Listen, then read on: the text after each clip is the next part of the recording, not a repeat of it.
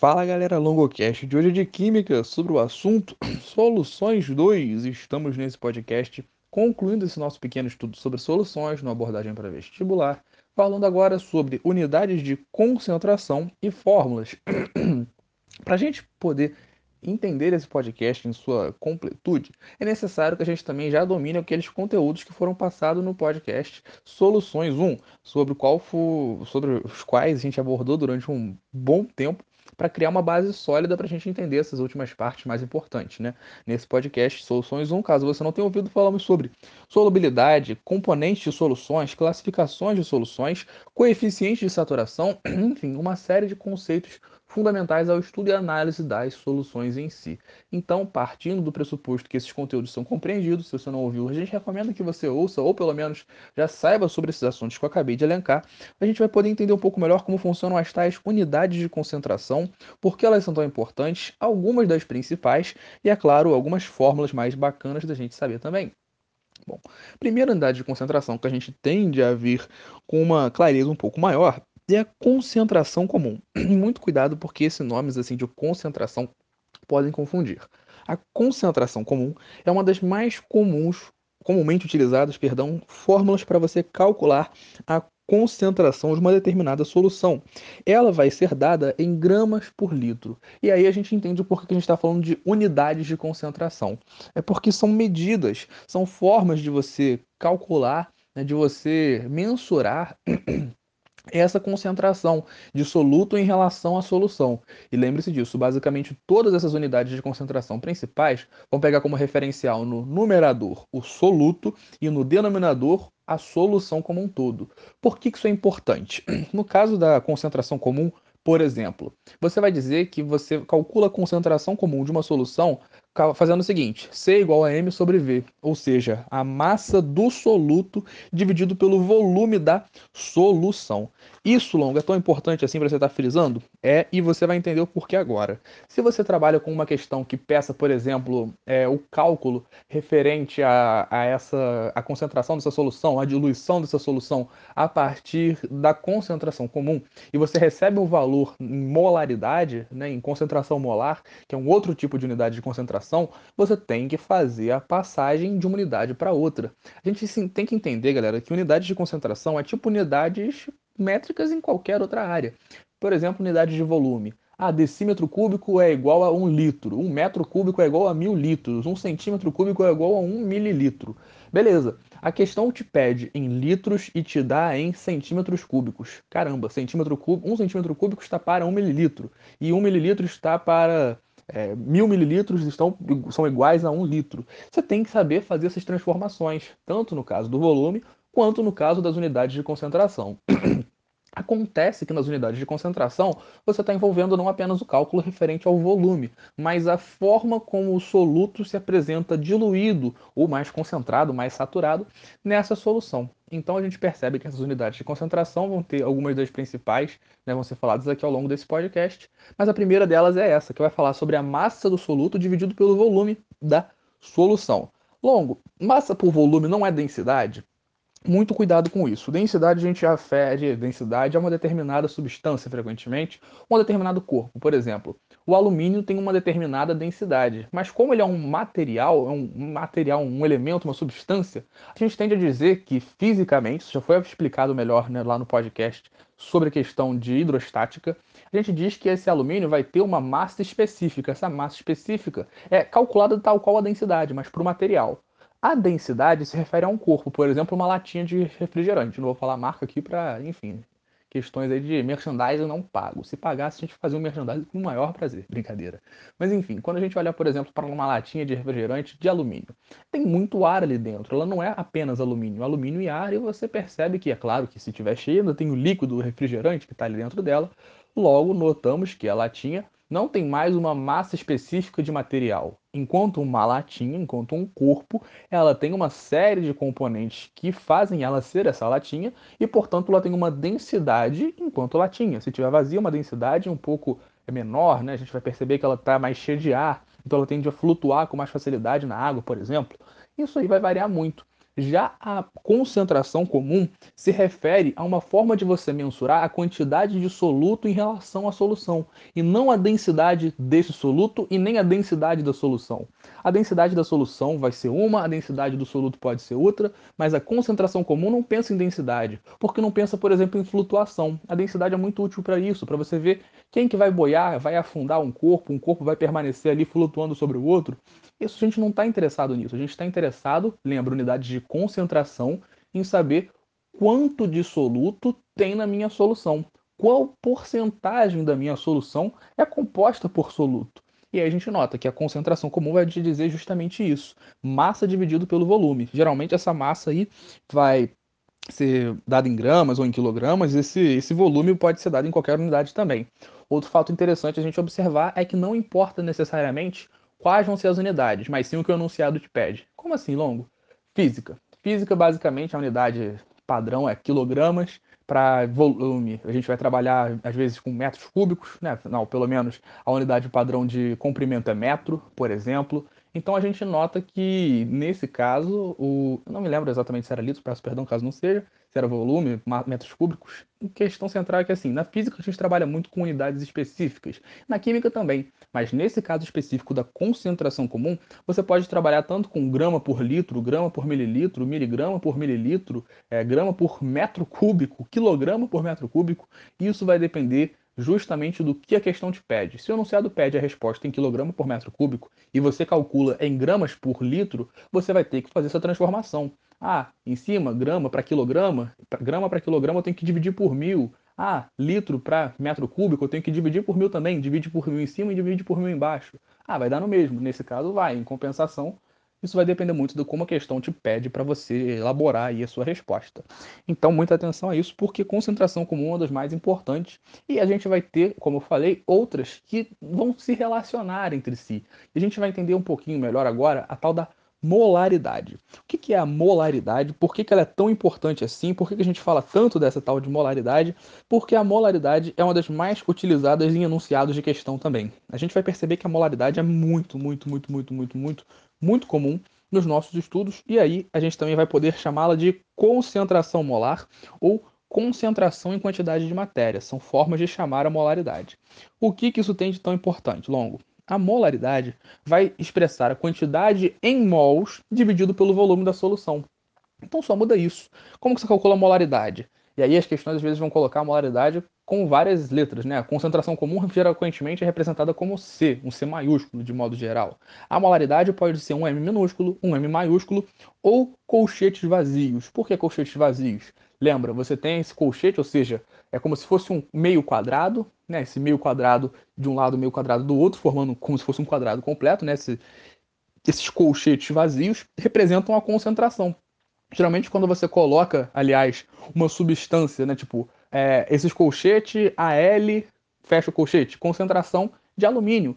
Esse colchete já representa, de modo geral, na química, concentração. Por quê? Por conta da molaridade. E quando você tem colchete e a substância, você vai ter o quê? A concentração molar dessa substância, ou, em outras palavras, a molaridade, ou outro nome, concentração em quantidade de matéria. Esses três nomes podem ser encontrados na sua prova, então se liga. Falou de concentração molar, é esse caso da molaridade, diferente de concentração comum. Por isso que eu estou frisando muitos nomes que são um pouquinho diferentes, mas fazem toda a diferença para os cálculos. E como que é dado esse resultado na molaridade?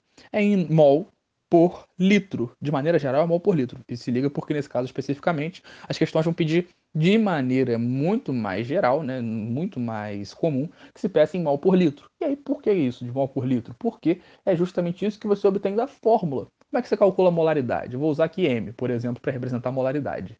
M é igual a N dividido por V. N significa o que na química, de modo geral? N significa número de mol. Frequentemente, PV é igual a NRT. Significa o que esse N? Número de mol. Frequentemente, viu na química, número de mol, representado numa fórmula, vai ser por N. Então, N dividido por V. Esse V é claro do volume. Mas que número de mols é esse? Número de mol de soluto, de solvente, de número de mols na solução? Não. Lembra que eu falei concentra... as unidades de concentração, de forma básica, vão se preocupar com a concentração do soluto em relação à solução. E a gente vai perceber isso agora de novo. Porque é o número de mol do soluto dividido pela, pelo volume da solução. Então, número de mol do soluto dividido pelo volume da solução. Pegou essa informação? Meu amigo, minha amiga, você está ó, no caminho certo. Mas aí, por algum motivo, a questão não vai te dar o número de mol. Resolve te dar a massa molar, a massa que tem ali na questão e o volume.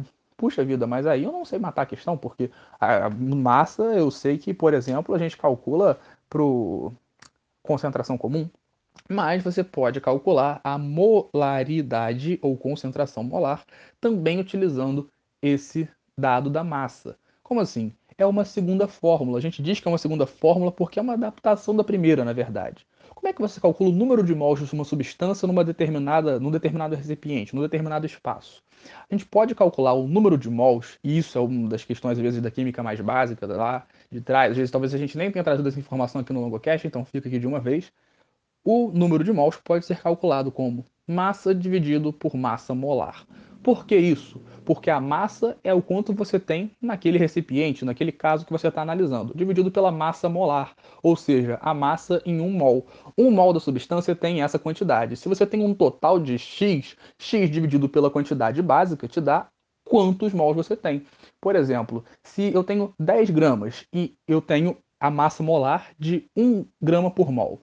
10 gramas dividido por 1 grama por mol. Logo, pensa, grama em cima, grama embaixo. Corta grama em cima com grama embaixo, fica mol. Então eu teria, nesse caso, por exemplo, 10 mol. Já aplicando isso à fórmula, eu posso dizer que no lugar de número de mol, no lugar do N, eu posso colocar massa dividido por massa molar. E como vai ficar a sua fórmula de molaridade assim? Molaridade é igual a massa dividido por massa molar vezes volume. Lembrando que esse massa molar vezes volume está embaixo do denominador. Show?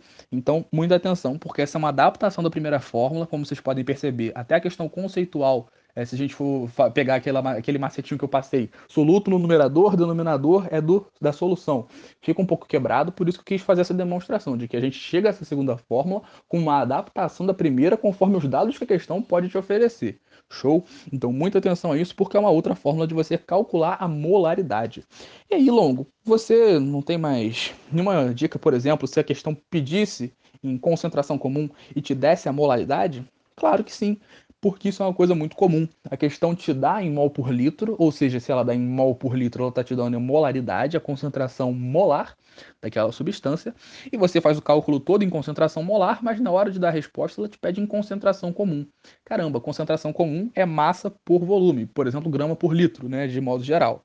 E aí, como é que a gente vai analisar isso daí? Essa questão, por exemplo, de grama por litro, que é o mais comum que a gente observa. Gramas de soluto dividido por litros de solução. Você vai fazer um cálculo muito simples. Você vai pegar a concentração comum, vai ser igual a molaridade vezes a massa molar do soluto. Longo, mas aí eu me perdi na fórmula. Por que isso funciona? Por causa daquela segunda fórmula que eu acabei de passar. Se liga, a concentração molar não é massa do soluto dividido pelo volume da solução? Sim. O que, que você tem na segunda fórmula de molaridade? Massa do soluto dividido por volume da solução vezes massa molar do soluto. Isso ali no denominador também. Ou seja, você tem a massa molar do soluto no denominador e você multiplica para fazer essa transformação pela massa molar do soluto, que vai entrar como se estivesse, é claro, no numerador, né? Massa molar do soluto sobre 1. Pensemos assim para facilitar a compreensão. Logo, o que está no numerador vai cortar com o denominador. Massa molar do soluto corta com massa molar do soluto. Qual vai ser o resultado disso? Massa do soluto dividido pelo volume da solução massa do soluto pelo volume da solução é justamente a concentração comum. Então, calculando de um para o outro, a concentração comum é igual a, vai ser né, pela fórmula C igual a M de molaridade vezes MM de massa molar. M vezes MM. C igual a M vezes MM. Como é que às vezes a gente decora isso? Eu decorei isso de maneira mais patética possível. C igual a M M's. Você tem M no plural, você tem dois M's. Então chocolate é M M's. Chocolate M M's. C igual a M M. Só que M no plural, então é M M. Entendeu aí ah, o duplo sentido do M M? Gente, é de uma genialidade estúpida. Fantástica. Vocês deviam aproveitar dessa sabedoria bizarra. Enfim, isso daí é uma dica, um macete para você que quer lembrar dessa questão, por exemplo, da concentração molar, transformando-a em molaridade e vice-versa, né? Se você quiser transformar, se transformar a concentração comum em concentração molar, aí é só você dividir pela massa molecular, perdão, pela massa molar, e confundindo aí os nomes, mas isso também vai ser só você mexer na fórmula, coisa da mais tranquila possível. Aí, longo, você tem mais, mais casos assim? Temos, temos outras formas de calcular concentração. Algumas fórmulas um pouco mais secundárias, outras mais comuns. Isso vai depender muito do vestibular que você vai estar prestando. Por exemplo, partes por milhão. E a gente também vai ter a partes por bilhão, que vai dar basicamente no mesmo, só vai mudar o que o Ciro Gomes entra em jogo na segunda. Né? Dá bilhão? Dá bilhão. Nesse caso aí, dá bilhão. Não sei na economia brasileira, talvez em dívida, dá bilhão. No caso dessa concentração em partes por milhão, é um nome autoexplicativo para cacete. Partes por milhão significa que eu tenho N partes, ou melhor, X partes de soluto para um milhão de partes da solução. Caramba, longo, mas como é que eu vou calcular isso? Vai ser em gramas, vai ser em litros, vai ser em, sei lá, em graus centígrados? Esse negócio aí de graus foi sacanagem, porque se você pegar uma questão, por exemplo, que pede o um resultado em partes por milhão, você pode utilizar qualquer uma das unidades que eu acabei de passar. Gramas, litro. O que importa é você ter X partes de soluto para cada um milhão de partes da solução. Se eu tiver em litros, por exemplo, eu tenho X litros de soluto para um milhão de litros de solução. E aí você pode cortar litros por litros e você não vai ter unidade de medida para a sua resposta. Isso é uma coisa muito interessante. Aí, como você não vai ter uma unidade de medida específica, você diz que você tem, por exemplo, nesse caso, é, se eu tivesse 20 litros para 1 milhão de partes de, solu de para 1 milhão de litros de solução, perdão, eu teria 20 partes por milhão. Ou seja, a cada 1 milhão de litros eu tenho 20 litros de soluto. Ou seja, eu tenho 20 partes a cada um, 20 partes de soluto a cada 1 milhão de partes de solução. Por isso, partes por milhão. Se fosse em gramas, eu tenho é, 15 gramas de soluto a cada 1 milhão de gramas de solução. Logo, eu tenho 15 partes por milhão se a gente for parar para observar de uma maneira um pouco mais aprofundada, 15 partes de soluto a cada 1 milhão de partes de solução. Longo, e quanto seria a parte de solvente, por exemplo? 1 milhão menos 15. É o que está fazendo aí para completar essa parte por milhão. Viu só como é que as coisas não são tão difíceis assim? Lembrando, soluto é aquele que é dissolvido, solvente, a gente lembra de agente, é quem dissolve. É, vai estar em maior quantidade, notadamente, a gente percebe, né? É, um, um milhão 15 para um, o resto para o outro. Parece a divisão da, do capital produzido aqui pela riqueza brasileira, né? Um milhão nas mãos de menos de 1% da população, 99% se ferrando aí. É basicamente isso. Solvente contra soluto. Solvente com mais quantidade, maior concentração. Soluto é o que está ali em menor concentração. Por isso que o soluto vai ser quem vai interessar. Quanto desse soluto se dissolve no solvente? Tudo a gente já falou no outro podcast, só aqui relembrando. Para a gente poder ir encerrando também essas nossas análises, a gente vai observar que algumas fórmulas são muito importantes, como por exemplo, título em massa. Quando você ouve título, a gente geralmente vai pensar é, em porcentagem, né? E no caso, só, só um exemplo. A gente vai ter também autores que vão chamar de porcentagem massa por massa. E o mesmo raciocínio que eu vou falar de massa vale para volume. Porcentagem, volume, volume. O que, que isso tem de importante, longo? A porcentagem massa por massa e a porcentagem volume por volume vão expressar exatamente o que eles estão querendo dizer. Quantos por cento da massa da solução vai ser é, corresponder, corresponder, no caso, ao soluto? Ou seja, se eu tenho é, uma porcentagem aí de 70% da minha solução vai ser de soluto e eu tenho 140 gramas, perdão, 200 gramas de solução, quanto vai ser de soluto? Bom, eu vou ter que o meu soluto vai representar 140 gramas. Por que isso, longo? Vamos fazer vamos, a regrinha de 3 mata esse tipo de questão. Essa, esse tipo de cálculo pode ser matado em regrinha de 3. Eu tenho 200 gramas de solução. Beleza, 200 gramas está para 100%. Se eu quero 70% dessa minha massa sendo dissoluto, aí eu vou ter a porcentagem massa por massa, ou seja, massa de soluto por massa de solução, sendo igual a 70%. Faço essa regrinha de 3, quanto que vai dar no final das contas? 140. Viu só como é que é uma questão que a regra de 3 mata para você? Então, não precisa ficar decorando fórmula. Tem fórmula? Tem. Porcentagem massa por massa é igual a massa do soluto dividido pela massa da solução vezes 100. Por que vezes 100? Porque se você não colocar o vezes 100, nesse caso, por exemplo, você teria 0,7. Né? Se te desse, ah, eu tenho 140 gramas de soluto e 200 gramas de solução. Quanto isso corresponde em porcentagem massa por massa? Ia dar 0,7, por isso você multiplica por 100, que aí você ficaria com 70, no caso 70%. Mas isso daí é um caso, assim, muito, como eu falei, muito tranquilo. Você não precisa ficar memorizando fórmula, porque a regra G3 para você nessa questão já seria suficiente. O mesmo vai valer para o volume, porcentagem volume por volume, volume do soluto dividido pelo volume da solução. Então, basicamente, na maior parte das unidades de concentração, você vai pegar exatamente isso, soluto dividido pela solução como um todo. Isso aí é uma questão que a gente percebe que é muito recorrente nos vestibulares, que se cobre justamente é, esse tipo de raciocínio, esse tipo de cálculo. Então, vale muito a pena a gente ter pelo menos essas unidades de concentração em mente, porque essas são algumas das principais. Longo, não tem mais não? Tem unidade para cacete. É muita, muita, é muita, é muita unidade de concentração. Mas eu acho que não vale a pena ficar me aprofundando sobre muitas, porque já estamos em 20 minutos de podcast e ainda vou falar aqui das fórmulas, para a gente poder encerrando esse podcast com algumas fórmulas. Que fórmulas são essas, Longo? Fórmulas para operações com soluções. Como assim operações? É, porque você acha que a solução existe ali inerte. A solução existe para ser como o ministro do turismo no Brasil. Fica ali, não faz absolutamente nada ou o Mário Frias no governo. Fica ali isolado da realidade, não fazendo absolutamente nada, vez em quando faz uma merda. No caso, a solução não faria nem a merda. Então a solução é melhor que o Mário Frias? Eu acredito que sim. Pelo menos seria o melhor ministro da cultura. Eu acredito nisso, pelo menos. Qualquer solução. Até uma solução letal.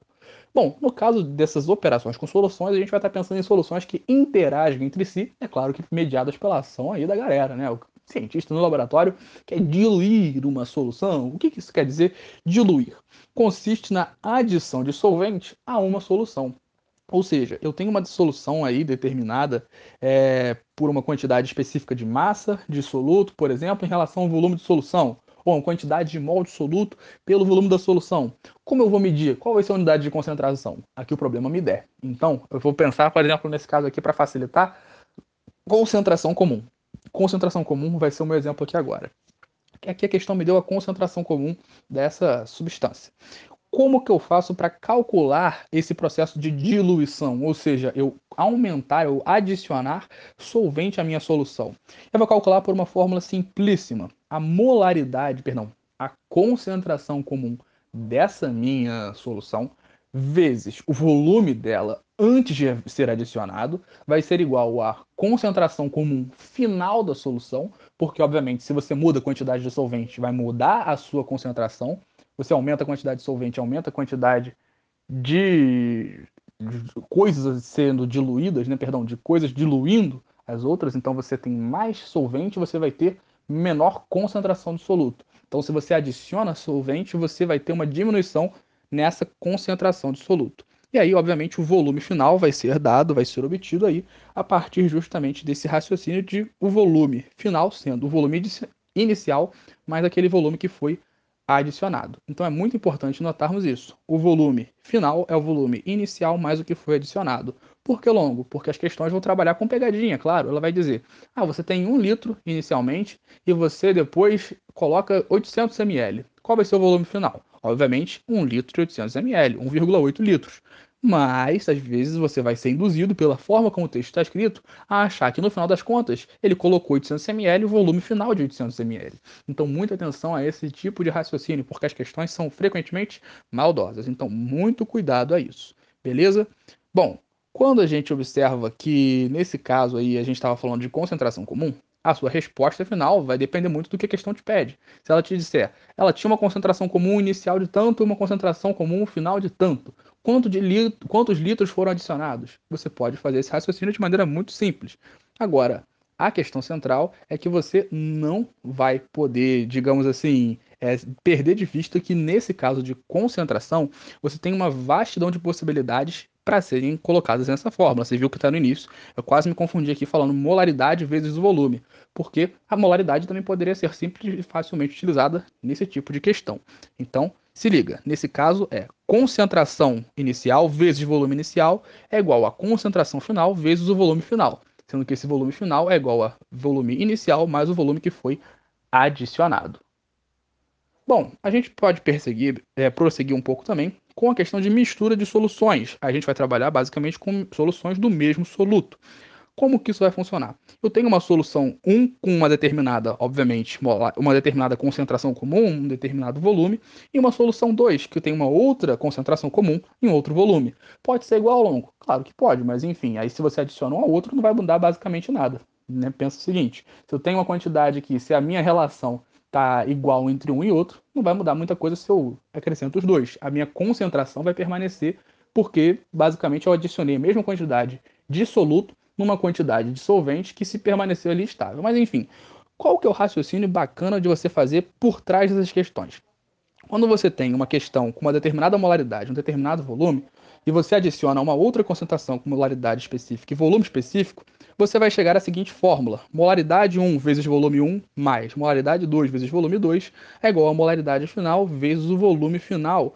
E aí a gente percebe justamente o que? A gente percebe que isso pode ser uma fórmula meio que infinita. Se você acrescentar três soluções, quatro soluções, não tem problema.